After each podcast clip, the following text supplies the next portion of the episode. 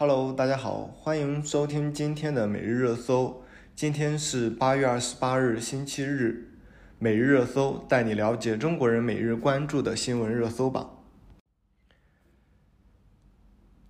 今天我们第一个要关注的新闻是高校大规模取消硕士奖学金。呃，这个事事情的是最早应该是从前段时间的西北大学开始的。西北大学发布了。二零二二年的新生入学的通知，通知跟之前的招生简章就有这种奖学金的相关的取的出入。主要的政策在于两方面吧。第一方面是，呃，西北大学取消了新生奖学金；第二个是研二研三的奖学金的覆盖率从之前的百分之九十降到了百分之五十。呃，然后第二个新闻呃相关热搜的大学是爆出来的是西南政法大学，它也是取消了呃新生奖学金的这样的一个事情。呃，在聊这一个关于研究生奖学金的这个新闻，我们先来聊一下这个奖学金的一个相关背景，是因为最早之前的话，呃，研究生读。硕士研究生的时候，他的那个呃学费其实是免学费的，是在二零一四年的时候，国家出了这种相关政策，呃，取消了公费读研的这样的一个政策，呃，但是同时，呃，相对应的取消公费读研的时候，调整了呃这种奖学金的制度。呃，所以在研究生的奖学金的话，相对是比较丰富的。除了我们呃可能最为熟知的几点啊，第一个就是类似于国家奖学金，这些可能是类似于什么优秀的这种评定，以及学校的这种成绩的奖学金，还有相关的助学奖学金，类似于这一些是都有的之外，研究生奖学金额外的会有一个。类似于叫新生奖学金的，这个是根据每个学校的不同，但是基本上每个学校都会有这种。这个新生奖学金的意思就是，你作为入学新生，基本上都会有的一个奖学金。第二个是，呃，像研二、研三的时候，它的奖学金的覆盖率也是很高的，很多学校的覆盖率大约是可以去到百分之八十到百分之九十。第三个是有一些高校还会设置于第一志愿奖学金，就是比如说我，呃，给这个考生，这个考生在考研的第一志愿是报我这个学校，然后成功录取的，我会给这个新生有这样的一个第一志愿的奖学金。还有第四个，甚至有一些高校会为了优化这种考生的，呃，的。类似于就是九八五跟二幺幺的这种优化这样的生源，它会对于原本科是九八五或者是二幺幺的考生，会针对于这样的考生给额外的奖学金。这也就是呃国家在取消了公费读研之后，各校相对应的去来促使，呃，相当于呃填补一下原考生。呃，需要的支付的这样的一个学费，基本上的话，这种新生奖学金会涉及的范围也基本上能够呃平衡掉他所需要支付的呃入学费用，也就是他的学费。但是呃，也就是今年呃马。因为现在是八月底嘛，九月份中九月份是新生开学的日子，在研究生开学，很多学校陆续会发放一些新生守则相关的，呃，就慢慢的会被爆出来，很多学校在此方面是取消了，嗯，包括我们前面讲的比较事情炒的比较热的是西北大学，还有西南政法大学。呃，近近两天又爆出来了，西北师范大学，像还有西华师范，呃，北京二外等这些学校也取消了新生奖学金。呃，这里面的话是除了一些相当于它的一些政策调整之外的话，有一些学校是因为它之前的招生简章里面明确表示会有这种新生新生奖学金，但是等了学生真正入学的时候而取消了，这个就引起了很多呃考生就很大的不满，认为这就有点像欺骗，所以在网上就闹得。挺严重的，嗯，从这个事件来说的话，我们可以呃简单的判断一下呃几方面吧。第一方面就是呃学校会，因为这不是一两个学校的问题，目前是今年看出来是大范围的学校出现了呃这种取消奖学金的这种制度，还有。呃，除了取消新生奖学金之外的话，呃，有一些学校将那个呃奖学金的发放的覆盖率也会降低，其实变相的也是降低了这种呃奖学金的这种覆盖。呃，从这个事件来说的话，可以看出，第一个是目前来说的话，的确是考研热，呃，这几年。考研的报名人数一直是递增的，而且是呃很大范围的在递增，呃，所以很多学校是不担心这个生源的。讲的通俗一点，学那个学校可能就会认为，我有没有这种新生奖学金，都会有很多人来报名，他的生源不会受影响。所以会有这样的一个底气在吧？所以从那个考研比较热的这个话题，我们也能够了解到这两年的就业形势的一些方面的一些下降，也可能还有的就是就业职场上面对学历的要求可能也会慢慢在提高。这是第一个针对于考研热的这个问题。第二个的话。学校，我觉得应该也是迫不得已才会这样想着，悄悄的取消掉取消掉这种新生奖学金，是不是从侧面也能够看出来各个高校的经费紧张，财政上面也是出了这种相关的问题。下面一条新闻是鄱阳湖干旱四十天缩水百分之六十九。政府拟投资四百三十五亿建两千三百三十一个水利项目。在二零零二年的七月以来，我国最大的淡水湖鄱阳湖与所在的长江流域正在遭遇了一场世纪干旱。长江流域自七八月的降水量是一九六一年以来的历史同期最少。鄱阳湖也连续刷新了从1951年有历史记录以来最早的进入枯水期、低枯水期的这样的一个记录。鄱阳湖是长江最大的淡水型湖泊，在长江流水位下降的一个背景之下，持续失水入江，四十天内缩水百分之六十九，而。呃，这个失水的状况还是一直在持续，呃，现在仍然以每天大约两百多平方公里的速度持续萎缩。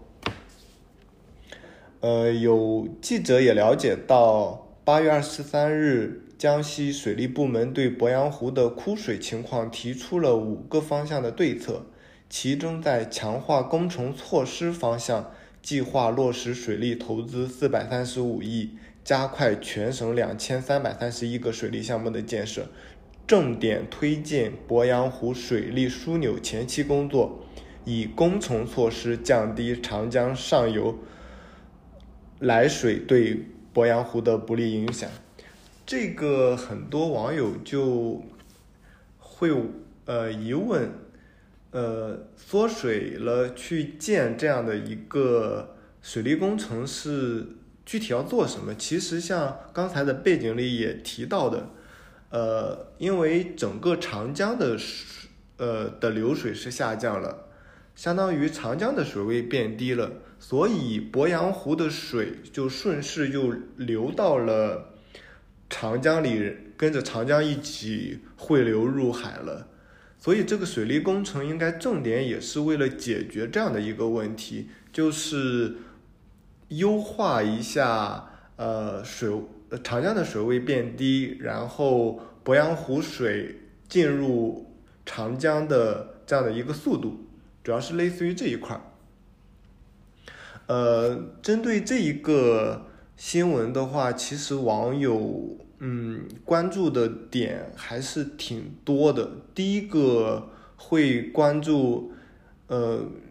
这样大型水利工程去解决这种气候的问题，那这个是针对于干旱的情况。那如果是汛期，如果是呃降雨较大的情况出来。呃，洪涝的话，会不会在这一个水利工程同时能够解决掉？另外，这种相关的财政支出应该也是一笔比较大的费用。呃，还有一些网友会考虑，从整个长江流域去这样大量新建水利工程，是否会对气候有影响？气候影响了，然后又要促促使。被迫去再进行相关的水利工程去调整，这是不是会有相关的这种这种相互的促进的作用？呃，在这个的话，网友也比较想想听到相关的气候学家或者是相关的专家能够对这一个会有呃比较详细的这种剖析吧。下面一条新闻是关于巴基斯坦目前所遭受的洪灾情况。当地时间二十八日，巴基斯坦国家灾害管理局表示，强降雨引发的洪灾已致一千零三十三名人死亡，超过一千五百人受伤，有七万多头牲畜死亡。呃，此次巴基斯坦。因为多地遭遇强降雨，也引发的这种洪灾，致使大量的农田也被淹没，农民损损失严重，共有超过了三千三百万的相关人士人员受灾。呃，各地的救援工作也正在进行当中，而也在昨天，巴基斯坦也宣布，因为此次的强降雨洪灾，国家进入紧急状态。下面一条热搜新闻是关于贵州黄平事业单位招聘笔试，呃，因作弊而被取消成绩。呃，近日，贵州黔东南黄平县2022年事业单位公开招聘工作人员笔试成绩公布之后，有网友发现考生成绩出现断崖式分差，就是很多个岗位在第一名与第二名之间分差要达到三十余分。第一名的话的成绩是，呃，我看到了几个是都是九十多分，然后第二名是六十六十多分，也就是第一名跟第二名出现了三十分的差距，从而引发了网网民对于这部分得高分的考生的一个质疑。在八月二十六日，贵州省。黄平县人民政府网发布了关于黄平县事业单位2022年公开招聘工作人员笔试成绩排名以及现场资格复审的通告中，称，呃，在这一次的公开招聘工作当中，有人员的笔试成绩查分以及笔试成绩存疑的调查工作已经结束，经过公安机关调查取证，认定这十一名。考生存在考试作弊行为，现已对作弊考试的成绩做无效处理，并按照相关的规定程序对违纪违规的考生做出了相关的处理。下面一条新闻是全球新能源汽车累计销量突破两千万辆。呃，今年二零二二年世界新能源汽车大会在北京和海南两地召开，呃，是从八月二十六到八月二十八日这三天的时间，采取的方式是通过线上跟线下相结合的方式进行。据介绍，此次大会共有来自十四个国家和地区的一千五百多位代表参加，技术展览展面积达。一万三千平方米。大会期间还将举办二十余场的会议论坛以及多场的活动。呃，在此与会的专家也表示，目前全球新能源汽车累计销量突破两千万辆。二零二二年上半年，全球新能源汽车的销量超过四百二十二万辆，同比增长百分之六十六点三八，再创新高。其中更为瞩目的是，中国新能源汽车的销量达到二百六十万辆，占全球销量的六成以上，市场渗透率超过了百分之二十一点六，保有量突破一千一百万辆。下面一条新闻是，世卫组织表示，今年新冠肺炎死亡人数达一百万。呃，从一九年年底、二零年年初的时候，呃，新冠疫情开始在世界范围内爆发。世卫组织的统计表示，近六百四十万人因为染疫病故。呃，世卫组织也称，光今年就有一百万人因为新冠染疫去世。上周，呃。也通过相关的报道，呃，新增的病例也达五百三十万起，也就是目前来说，新冠的疫情依然还是很严重的。但是目前，因为很多国家也已经放开了这种疫情的政策，也有很多的民众呼吁说是与病毒共存。但是世卫组织通过这种相关的数据来告诉大家说，呃，我们在谈与新冠病毒共存的时候，必须是以更负责任的方式去进行共存。呃，这个，嗯，对于这个数据来说的话，这个数字听起来是很庞大的，是六百四十万人染疫病故。而且可能这个数据还是被低估的，所以呃，相关的这些防疫的政策也应该更加合理，也更加谨谨慎。下面一条热搜新闻是关于呃一对夫妇卖五斤芹菜被罚六点六万元的这样的一个新闻。近日，是有督查组接到群众在督查平台上面反映，陕西榆林的一家个体户卖了五斤芹菜之后，被当地的市场监管部门罚了六点六万元。督查组对此展开相关的走访调查。呃，事情的经过是，呃，这对夫妇经营了一家蔬菜粮油店，在去年十月的一天，他们购进了七斤芹菜。当地的市场监管部门提取了两斤进行抽样检查，一个月之后，他们接到了检验报告，说这批芹菜不合格。涉案的七斤七斤芹菜中，呃，除了那两斤用于抽查检查，剩余的五斤的话，是以每斤四元的价格售出。处罚决定书认为，因为芹菜已经售出。无购买者信息无法召回，罗某夫妇不能提供供货方的许可证明以及票据，不能如实说明进货来源，未履行进货查验的义务，涉嫌经营超过食品安全标准限量食品的行为，违反了食品安全法的相关规定，对其作出了六点六万元的一个处罚。依据相关行政处罚法法的规定，呃，设定和实施行政处罚必须以事实为依据，与违法行为的事实、性质、情节以及社会危害相当。所以，督查组认为，一个十几十块钱的案子罚了他几万块钱，这个惩罚有点过当。网友也在此表示说，执法力度不能只单纯的从力度角度去出发，监管部门在维护好市场秩序的同时，也要为一些小微主个体户这一类的经营体。的生存创造良好的环境。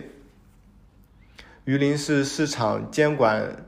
负责人也表示，将更多通过责令改正、批评教育等措施来督促小微主体合规经营。在这个新闻，我们背后需要去思考的几个点是：首先，我们必须明确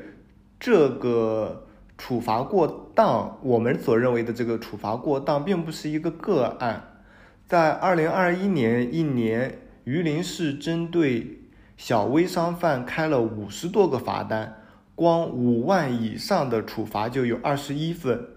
并且这些罚单的涉涉案金额大都是几十块跟几百块，就是大部分都是类似于我们刚才新闻里提到的这一对夫妇。的这样的小个体户去采购的商品，然后对这一些总共售卖的金额是几十块、几百块的处罚进行了，都要有处罚五万块钱以上人民币。呃，对于这个事情的话，网网上网友也吵吵了明显的两波，第一波人会认为，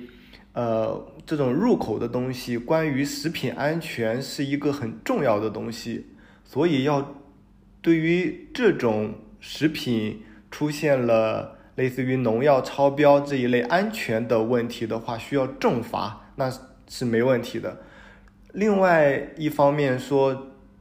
对于几十块钱的售卖金额，处罚要几万块钱，执法过于严苛。也有网友认为是以罚创收的这样的一个嫌疑，其实两方说的都还是有理的，但是，嗯，我我想大家其实应该可以思考一下，就类似于这种小粮油店或者是小呃菜蔬菜水果的这种呃小店铺的一些老板，他们如何能够区分？这些东西是否合格？呃，因为就我所知，像我们一些市区里面的呃居民区附近的一些农贸市场，类似于这样的一些场合，它是在在农贸市场里面就是有这一种检验的部门的，但是当然不会像是这种监管部门那么严苛的那么标准，但是。呃，他们也会基本上每天或者是一周，起码是有，呃，一周七天的话，起码是得有四天到五天是会对蔬菜进行检验。这些蔬菜的话是相当于，嗯，我我我了解到的一个流程，就是因为蔬菜是每天早晨这些，呃，店家从可能别的地方采购过来。到市场上，呃，然后等到他们的菜配齐了之后，这个农贸市场的这种相关的这种小呃相关的部门就会去到这个店铺里面去抽查几样菜，基本上都是以叶子菜为主，因为这种叶子菜可能会对呃就是虫子啊这种的这种。比较更敏感吧，所以可能会农药会用的更多的这一类叶菜上面会进行抽查。当天的话，应该是应该是挺快时间就会出来的。呃，然后如果这一批蔬菜有问题的话，会直接就给到这些小商贩，让小商贩直接就是当天就不能再卖了。但是这一个呃案件里面，我们能够看到的是，呃，这个小粮油店的老板。是被这个监管部门去抽查了，抽查之后是一个月的时间才给到说这批货是有问题的。第一，时间已经那么久了，这种小店铺肯定无法知道当天的货是从哪里采购的，所以对于这种溯源就产生了很难的问题。另外，都一个月的时间，尤其是像蔬菜这种的话，肯定当天的菜都卖完了，所以也没有办法说及时止损这一批有害的、有农药超标的蔬菜流入到市场。呃，所以我们刚才聊了一个关于这种在农贸市场上面的话，会有这一种相当于监管部门会每天会对这种蔬菜去做这种呃检验。那这种的话，大概率可以是保证在这样的农贸市场里出的菜是基本没有什么问题。但是对于一些没有这样子完善完备的。一些监管部门每天去督促的一些小店铺里面去，你抽查的话，每次如果碰到这样的情况之下，其实我们设身处地的换位思考去想一下，他们一天的营业额是多少，然后一个月的营业额是多少，一年能赚多少钱？每次因为一个二十多块钱的。这样的一个售卖金额处罚几万块钱，是否真的是过于过当了？还有两个星期就是今年的中秋节了，嗯，在中秋节的时候，肯定大家想到的第一个就是月饼，呃，下面这条新闻是关于天价月饼的事情，呃，首先的话，我们，呃。来看一下的这个关于新闻的时候啊，就是呃，今年在整个互联网上的一些呃售卖平台上面会看到一些月饼的价格最高的的价格，基本上也是都只有到四百九十九块钱。为什么大家这几个厂商都不约而同的把价价格都定在四百九十九呢？原来是因为在今年六月份，国家发改委跟商务部还有市场。监管部门联合发布了关于遏制天价月饼、促进行业健康发展的公告。公告里面表示，要鼓励经营者生产销售物美价廉的盒装月饼，提出了对如果单价超过五百元的盒装月饼要实行重点监管，也就是经营者可以售卖价格超过五百元的月饼。但是如果超过了的话，需要妥善保存两年的相关交易信息，也会被相关部门重点去进行监督。呃，对于这种商家来说的话，呃，一个是可能觉得麻烦，你要在两年的时间内要时刻的以以留存这些相关的信息，以备可能随时的相关。部门在进行抽查，可能他们会觉得麻烦，所以就动起了一些脑筋。主要的几个脑筋就是：第一，就是这种天价月饼，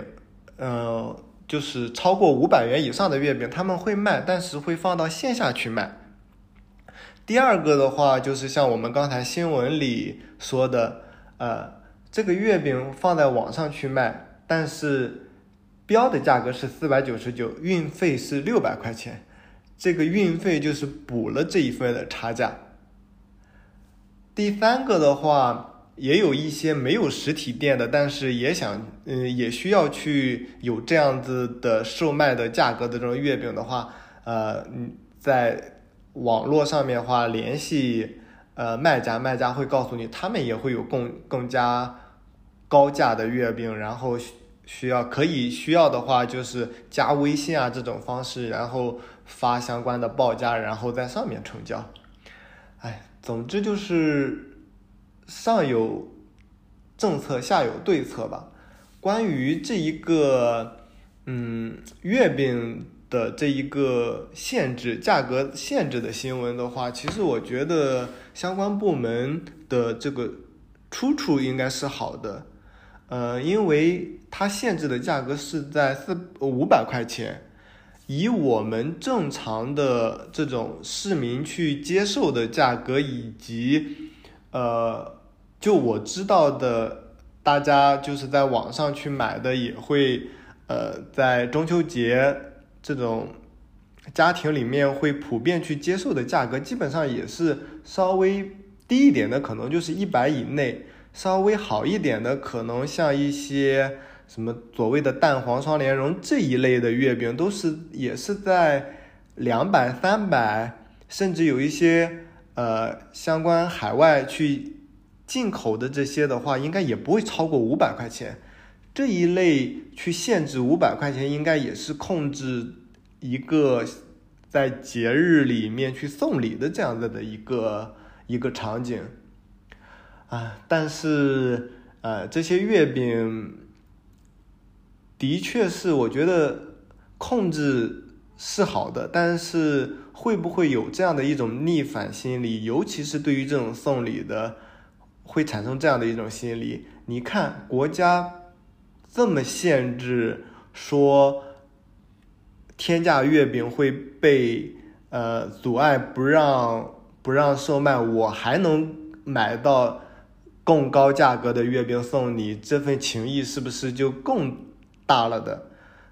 而且我们也明显的能感觉到，这个相关的新闻出来之后，也并没有真正给市场上面的用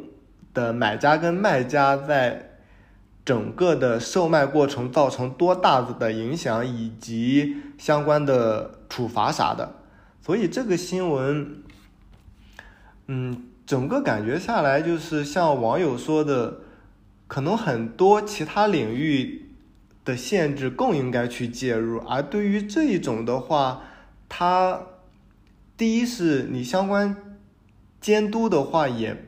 不会到位。第二个的话，是否真正有必要去监督？这东西也有网友认为是一个愿打一个愿挨的事情。另外，也有网友会认为很多的这种高档的礼盒的东西，它的价格是真正在的。你一刀切的去给去做这样子的限制，也不太合理。以上就是今天每日热搜的全部内容，感谢大家的收听，我们明天见，拜拜。